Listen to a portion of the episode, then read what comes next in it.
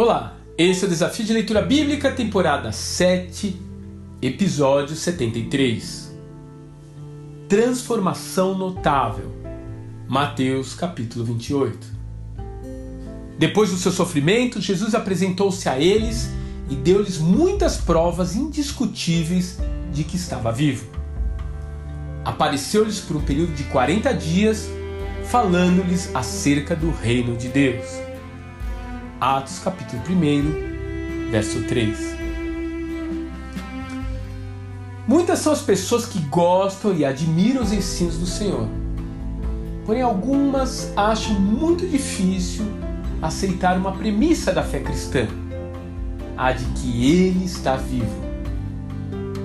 Na verdade, durante os séculos que sucederam a morte de Cristo, várias hipóteses foram formuladas para provar que a ressurreição não havia acontecido de fato.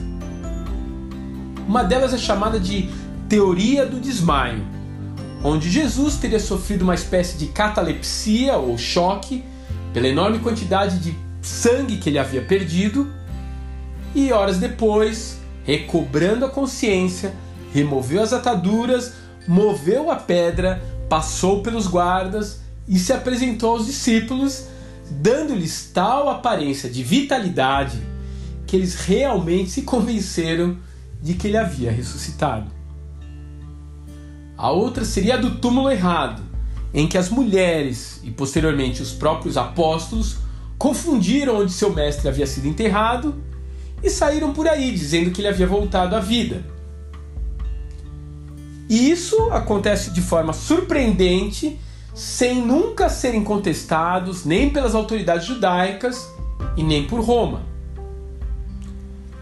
A terceira suposição seria a de que seus próprios seguidores teriam roubado o corpo, a despeito dos guardas e do selo romano que cobria a pedra, espalharam pela cidade a fábula de que a ressurreição havia ocorrido. Assim, ao longo dos anos, os apóstolos sustentaram essa mentira e, por causa dela, à exceção de João, todos enfrentaram uma morte por martírio, mesmo sabendo que tudo não passava de um embuste vazio. Entretanto, ainda que qualquer uma dessas teorias faça sentido para você, ela não explicaria como os discípulos tão decepcionados, assustados, depressivos e medrosos ao ponto de abandonar seu mestre na hora mais difícil, se tornaram pessoas determinadas que enfrentaram soldados, autoridades e o próprio Coliseu com tamanha paixão que acabou contaminando todo mundo conhecido com a nova fé. E não apenas o mundo de sua época, mas também o das gerações que o seguiram. Somente uma experiência intensa e inquestionável com Jesus poderia ter feito isso.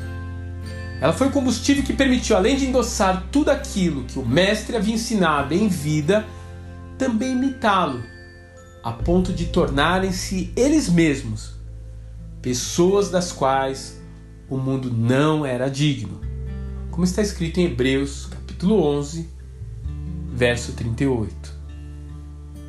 Você já teve uma experiência intensa com Jesus?